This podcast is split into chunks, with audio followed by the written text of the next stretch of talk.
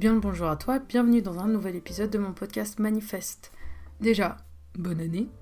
Ça fait longtemps, ça fait une semaine, mais c'était l'année dernière. Bonne année à toi, je te souhaite tout le bon, je te souhaite de manifester comme un malade mental pendant cette nouvelle année. Continue à écouter mon podcast, je vais te donner de plus en plus de clés et de techniques pour pouvoir manifester de mieux en mieux et de plus en plus rapidement. Donc aujourd'hui, tu as sûrement lu le titre de ce podcast qui est donc ce titre légèrement putaclic, qui est donc de comment faire de 2024 ta meilleure année, car chaque nouvelle année est ta meilleure année. On est bien d'accord Ça va en montant et pas en descendant.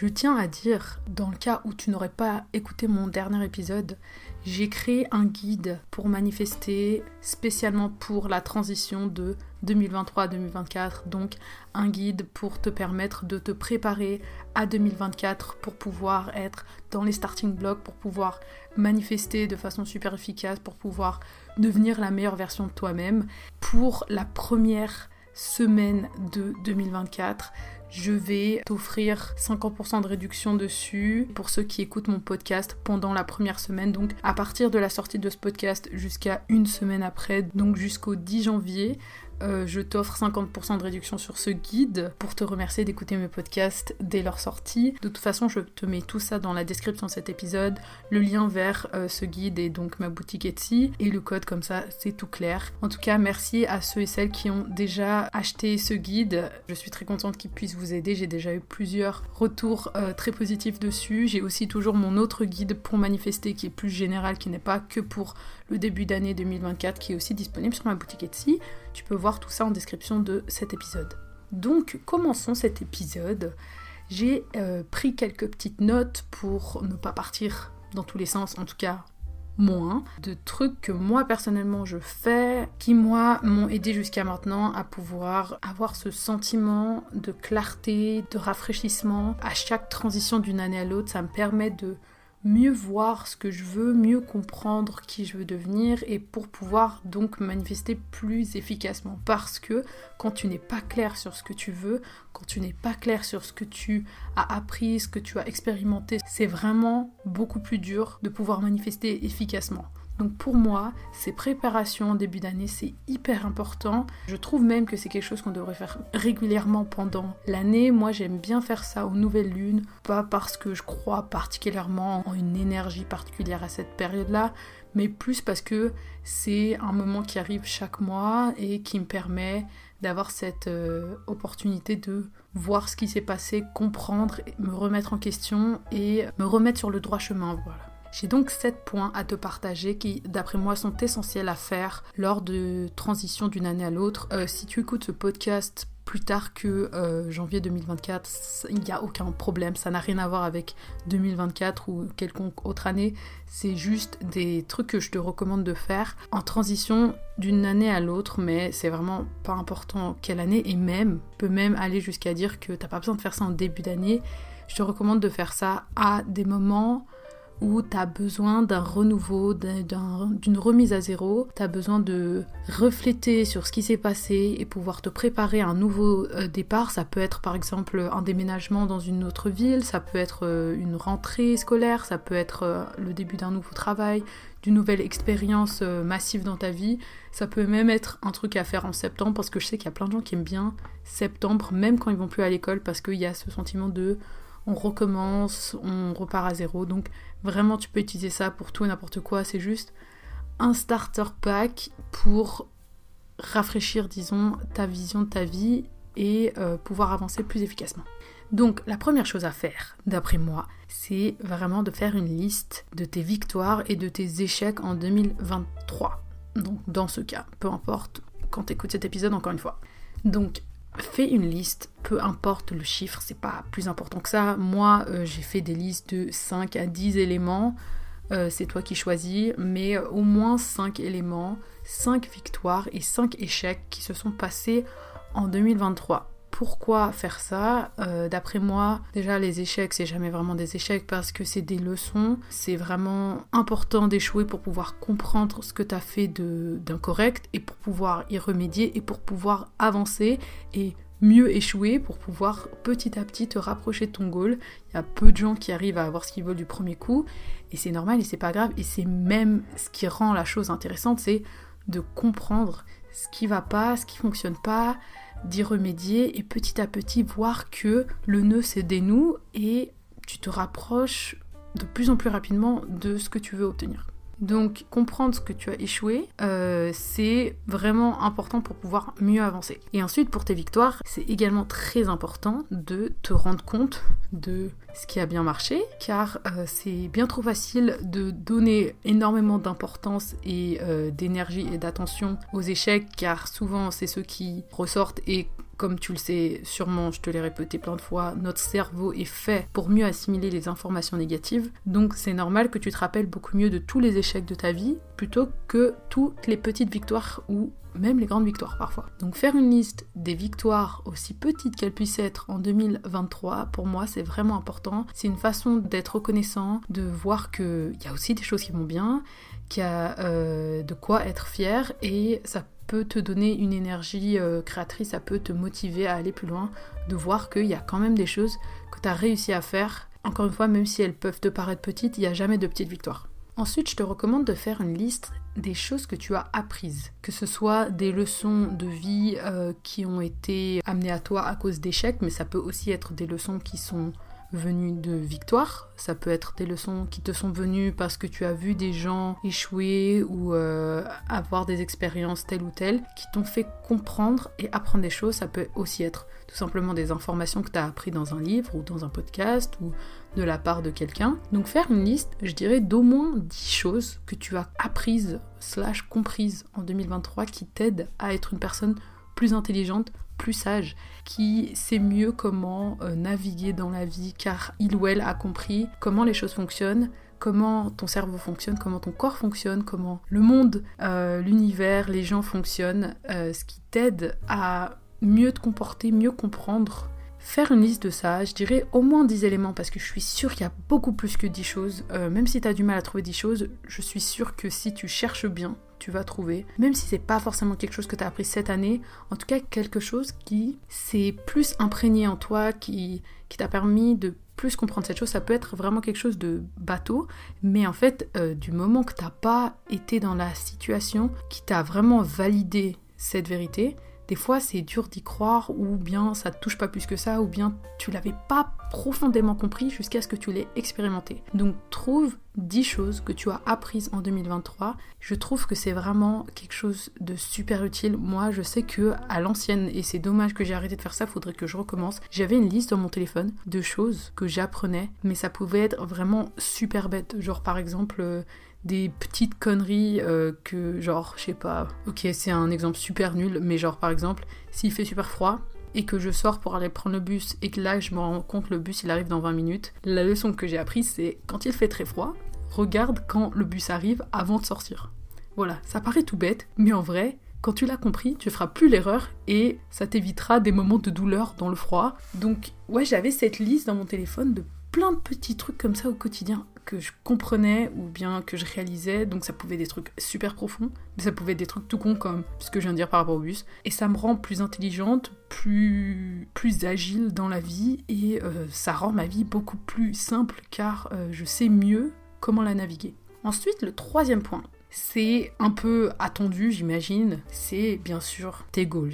Tes goals, c'est quand même, d'après moi, super important, mais j'ai quand même une opinion assez précise sur la question. Je suis pas du genre à dire que les résolutions ça sert à rien, que c'est c'est vraiment juste pour janvier-février quoi, et encore février, que c'est euh, se mentir à soi-même, etc. Pour moi, le problème des résolutions que les gens ne peuvent pas tenir, c'est que c'est des résolutions qui ne sont pas en alignement avec eux-mêmes, et donc ils peuvent pas tenir le rythme.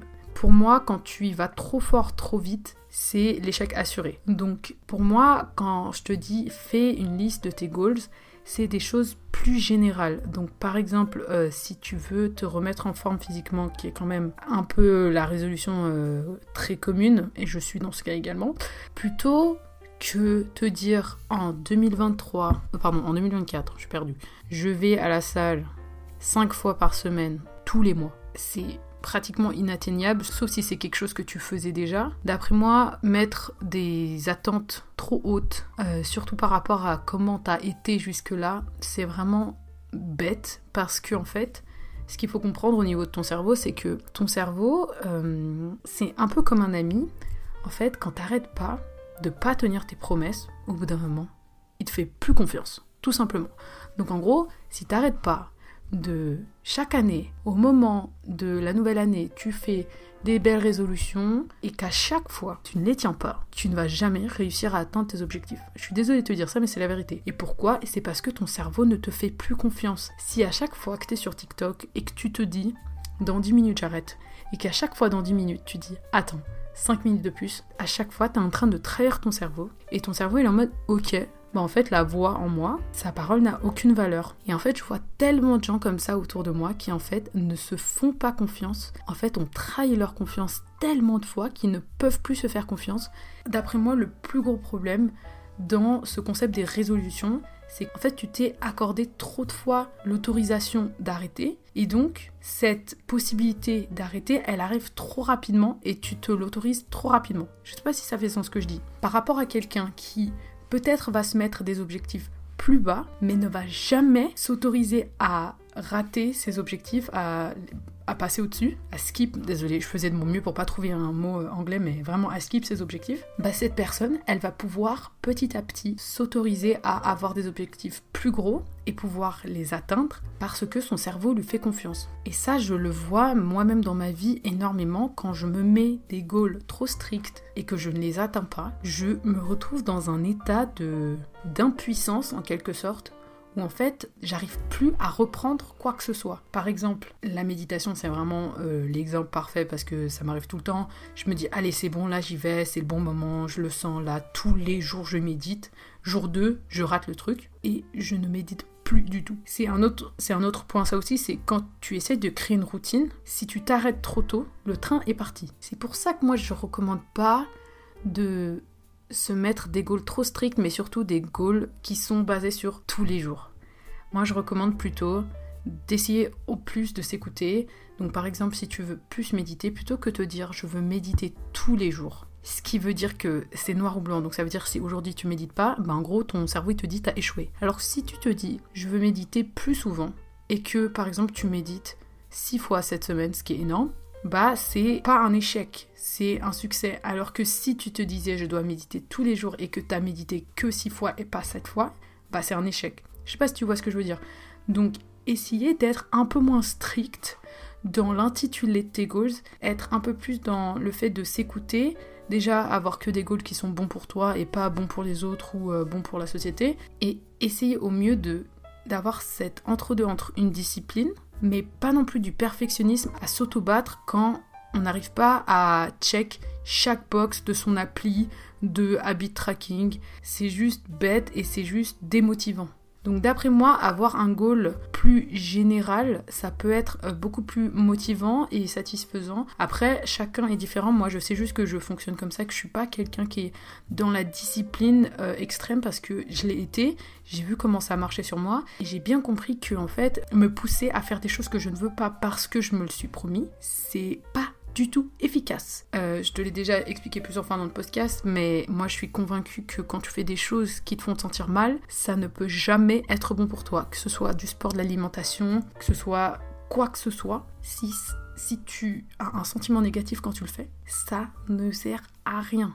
Il y a plein de sports sur cette terre, il y a plein de façons de manger sur cette terre qui sont bonnes pour toi et qui te font te sentir bien en tant qu'individu il y a forcément une façon qui fonctionne pour toi en tant que personne unique. Donc ça sert à rien de se forcer à aller à la salle de sport si c'est pas ton truc, c'est pas ton truc et c'est pas grave, il y a plein d'autres façons de te remettre en forme sans te faire du mal. Tes goals ne devraient jamais être reliés à un sentiment négatif parce que je sais qu'il y a plein de gens justement qui n'arrivent pas à tenir leur résolution, c'est parce que ils se settent des goals qui sont pas en animant avec qui ils sont et avec ceux qu'ils aiment. Et donc, prendre le temps de comprendre ce que toi t'aimes, ça peut déjà être un goal en soi, d'après moi.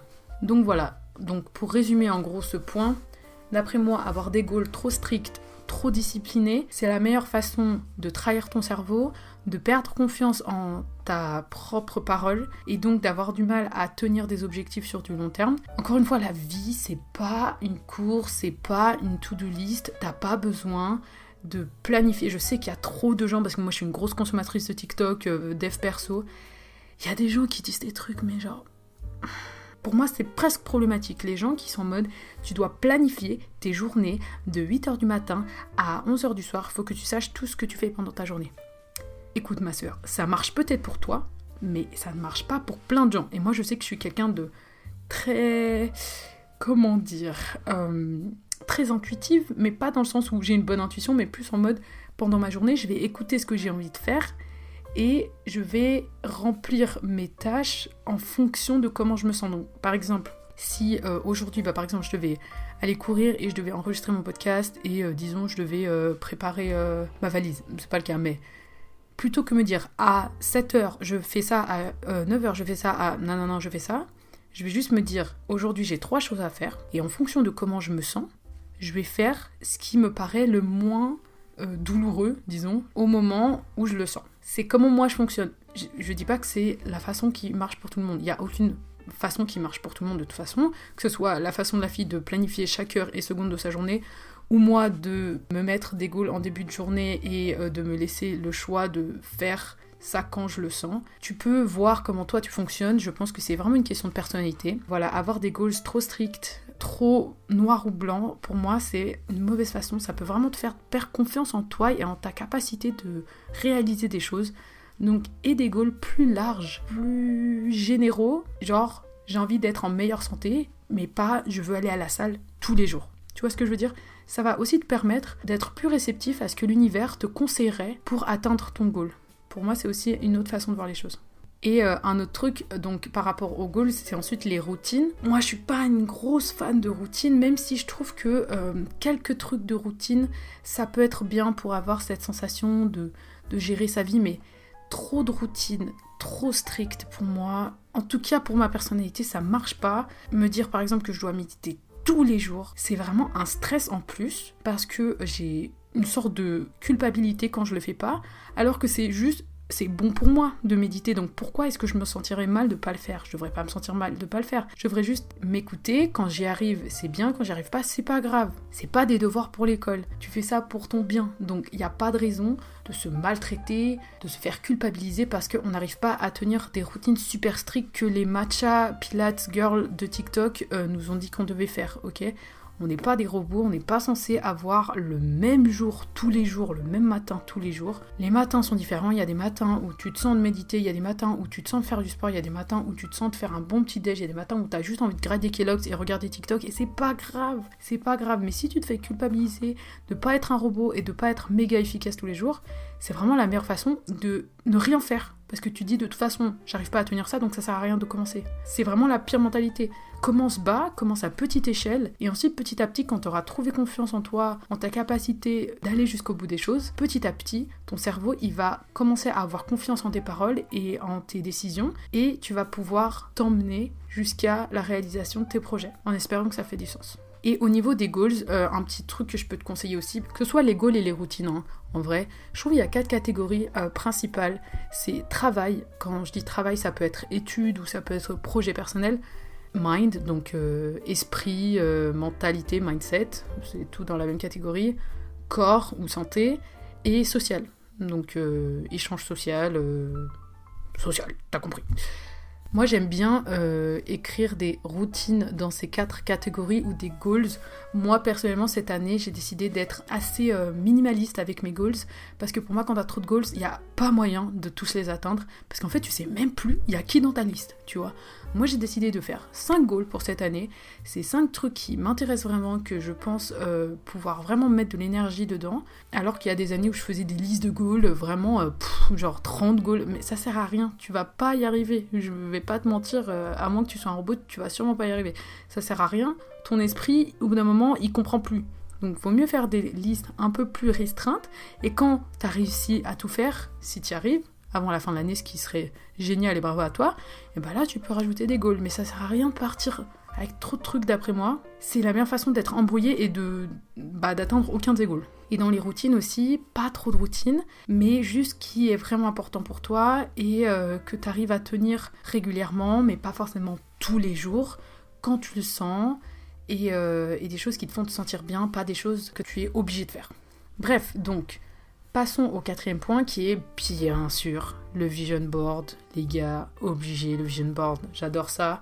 En fait, moi je suis quelqu'un de très visuel. Euh, j'adore euh, Pinterest. C'est vraiment mon réseau social préféré. Euh, j'y passe pas beaucoup de temps, mais dès que j'y suis, genre, il y a vraiment, j'ai une vague d'inspiration de fou. Que ce soit pour la mode, pour la décoration d'intérieur, pour le design graphique, pour vraiment tout et n'importe quoi. Donc moi je te recommande toujours de faire un vision board. Ce qui est important d'après moi, parce que beaucoup de gens omettent. En fait, beaucoup de gens essayent de faire des vision boards esthétiques. J'en ai vu plein sur les réseaux, genre euh, vision board euh, tout beige ou vibe très rouge, noir. Je suis pas forcément de la team à vouloir faire ça, car d'après moi, un vision board esthétique c'est bien, c'est joli pour un fond d'écran, mais ça marche pas forcément très bien au niveau de la loi de l'attraction. Je m'explique. En gros, d'après moi, un bon vision board. C'est un vision board. D'ailleurs, je ferai un épisode sur comment faire un bon vision board parce que j'ai beaucoup de choses à dire, mais là, je vais juste aller euh, dans les grandes lignes. Pour moi, un bon vision board, c'est un vision board qui n'a que des images qui te font ressentir quelque chose. Genre, quand tu vois cette image, t'as vraiment le sentiment d'avoir cette chose. Si c'est juste une jolie photo mais qu'elle te fait rien ressentir, ce qui peut arriver, bah d'après moi, ça sert à rien de la mettre dans ton vision board. Si c'est par exemple euh, une photo, euh, je sais pas, d'une belle plage, parce que tu as envie de partir en vacances cette année, mais que c'est juste beau, c'est genre un fond d'écran d'ordi, ça te fait rien ressentir, la mets pas dans ton vision board, ça sert strictement à rien. Pinterest euh, sont géniaux pour ça, pour te proposer des millions d'images qui sont similaires à celles que tu viens de cliquer. Regarde toutes ces images et trouve celle qui te fait ressentir quelque chose. Et c'est sûr que tu vas la trouver. Et choisis celle-ci. Et même si elle va pas super bien avec tes autres images, c'est pas grave, c'est pas ça qui est important. C'est vraiment ce que chacune des images te fait ressentir. Et je recommande aussi les vision boards avec pas trop trop d'images parce que c'est comme avoir trop de goals, c'est flou, ton cerveau sait pas où regarder, il y a trop de trucs, il y a trop d'informations, ça sert à rien. Donc pour moi, trouver des images, euh, peut-être une, deux, trois max par goal, c'est vraiment le top. Et franchement, si tu arrives à faire un vision board avec une énergie globale, je sais pas si tu vois ce que je veux dire, mais genre quand tu regardes le vision board, tu comprends la vie que tu veux. Franchement, c'est génial si tu arrives à faire ça. Encore une fois, je ferai un épisode sur les vision boards. Euh, j'essaierai de faire ça dans pas trop de temps parce que c'est un peu le moment où les gens font leur vision board. Même si, encore une fois, tu peux faire ça à n'importe quel moment. Pour moi, c'est vraiment le plus important, c'est vraiment trouver des images qui te font ressentir quelque chose. Bref, donc le cinquième point, qui, euh, d'après moi, est euh, important, c'est vraiment de faire du ménage. Mais dans tous les sens du terme, que ce soit littéraire ou que ce soit imagé, c'est vraiment de prendre le temps de voir ce que tu as dans ta vie, dans plusieurs domaines de ta vie, que ce soit ton cercle social, que ce soit ta maison, que ce soit ton corps, que ce soit dans ta tête, que ce soit au niveau de tes plans du futur, de faire du ménage, de voir ce qui marche bien, en tout cas ce qui a bien marché pendant 2023, et, ce que tu veux garder et ce que tu voudrais peut-être développer, et ce qui n'a pas marché, ce qui t'encombre, ce qui te fait aller moins vite, et te débarrasser de ça.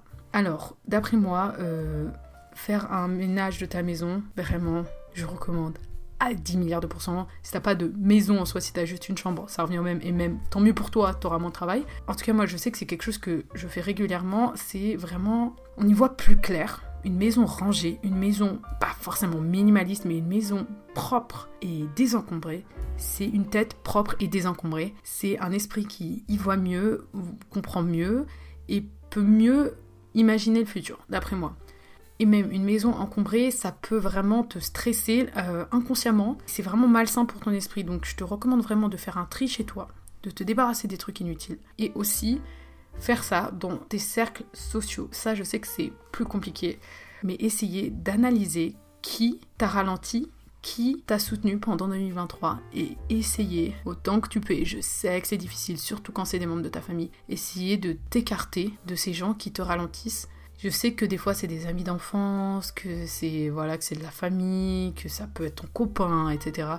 C'est ton choix, ma belle c'est toi qui vois, c'est toi, c'est vraiment comme Amélie Desanges le dit si bien, on n'est pas là pour faire du social. Si ces gens ne t'apportent pas des qualités qui te permettent de devenir la meilleure version de toi-même. C'est que c'est des gens qui sont pas censés être dans ton entourage et c'était des gens qui étaient là quand tu avais une certaine mentalité et ça marchait bien à cette époque. Mais en fait, si tu essayes de devenir une personne différente parce que bah très sûrement tu n'étais pas satisfaite avec la personne que tu étais avant, bah malheureusement je suis obligée de te dire mais ton cercle social c'est qui tu es. Et ça c'est pas moi qui le dis. C'est très connu dans le milieu de la psychologie et même de la spiritualité. Ton cercle social le plus proche, c'est qui tu es. Ton subconscient va attirer les personnes qui correspondent à des aspects de ta personnalité. Donc si autour de toi, tu n'as que des personnes négatives, des personnes qui n'ont aucune foi en la vie, des personnes qui ne sont pas spirituelles, des personnes qui euh, ont décidé de vivre leur vie d'une façon qui ne matche pas avec la façon dont toi t'aimerais vivre ta vie, d'après moi, ça serait beaucoup plus judicieux de ta part d'essayer de t'en écarter. Ça ne veut pas dire forcément les dégager de ta vie de façon super agressive, pas forcément, ça peut, non je rigole faites les choses gentiment. Euh, les gens qui ne vivent pas de la même façon que vous ne sont pas forcément, et même sûrement pas des mauvaises personnes, c'est juste des gens qui ne vous correspondent plus. Vous n'êtes pas obligé de couper les liens, mais essayez de passer moins de temps avec eux parce que ces gens, que vous le vouliez ou non, ont un effet sur vous, sur votre mentalité, sur votre esprit, sur votre subconscient, et donc vont vous ralentir. Donc c'est vraiment important de bien choisir son entourage car c'est eux qui vous permettent de vous développer.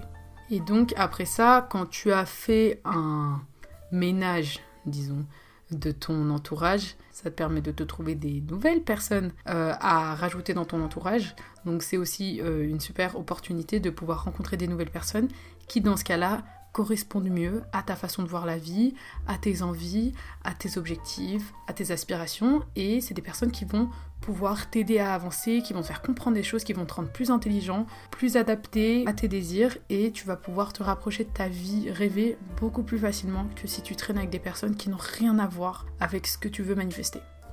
Ensuite, rapidement les deux derniers points parce que euh, je n'ai plus beaucoup de temps c'est vraiment de sortir de ta zone de confort rapidement. Euh, je vais faire un épisode un peu plus en détail sur ce point, mais euh, c'est vraiment super important de régulièrement écouter tes envies et de sortir de ta zone de confort. Toujours écouter, est-ce que je sens que cette situation pourrait être sympa, mais j'ai peur à cause de mes pensées limitantes, ou est-ce que je sens sincèrement que ça pue la merde? Parce que avoir peur d'une situation, ça veut pas forcément dire que c'est bon pour toi. Enfin, tu vois ce que je veux dire Genre, je suis pas en train de te dire ça. Je suis pas en train de te dire parce que tu sens que cette personne euh, est un peu bizarre, elle te fait peur. Ça veut pas dire qu'il faut sortir de ta zone de confort et euh, le suivre chez lui, hein. Je suis pas en train de te dire ça, on est bien d'accord. Je suis en train de te dire que quand t'as envie de faire quelque chose, mais que t'as peur de le faire, c'est très probablement parce que t'es censé le faire. J'ai lu une phrase il y a pas longtemps qui euh, m'a fait un peu frétiller. C'est tout ce que tu veux, est en dehors de ta zone de confort. Et pourquoi? Parce que ton cerveau a peur de l'inconnu, ton cerveau préférera toujours un sentiment connu désagréable par rapport à un sentiment inconnu qui pourrait être agréable. C'est le cas pour tout le monde et ça ne changera pas. Donc pour pouvoir sortir de ta situation, qui est donc euh, des sentiments désagréables mais connus pour ton cerveau, tu es obligé de sortir de ta zone de confort pour pouvoir atteindre cette zone d'inconfort au début, car elle est en dehors de ta zone de confort, mais qui est l'endroit, l'état énergétique où se trouvent ces choses que tu veux. Si tu ne sors jamais de ta zone de confort, tu vas juste rester dans la réalité dans laquelle tu vivais jusqu'à maintenant. Donc, régulièrement, petit à petit, sortir de ta zone de confort, que ce soit des choses mais super futiles, genre vraiment, je sais que moi par exemple, j'ai longtemps eu peur d'aller seule euh, dans des cafés ou des restaurants. Et euh, le jour où j'ai commencé euh, à me forcer, mais genre quand je dis me forcer vraiment, c'est limite je rentrais avec des larmes aux yeux, à aller seule au restaurant ou dans des cafés, et que j'ai vu que j'ai pas mouru.